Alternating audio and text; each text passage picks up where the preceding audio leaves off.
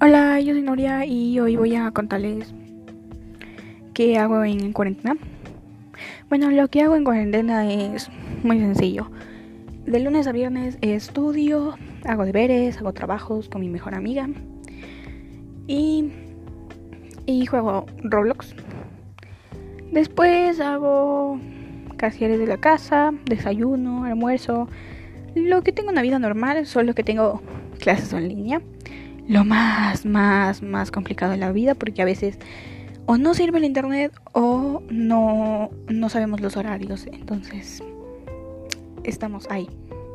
Bueno, esa fue, eso fue con lo que hago en cuarentena. La verdad es que no es mucho. Jugar Roblox, pasar en el celular, hacer mis deberes, entregar todos los trabajos, etcétera, y recibir clases. Nada más y ayudar en mi casa. Eso es lo que hago. Bueno, esta fue la historia de hoy y adiós.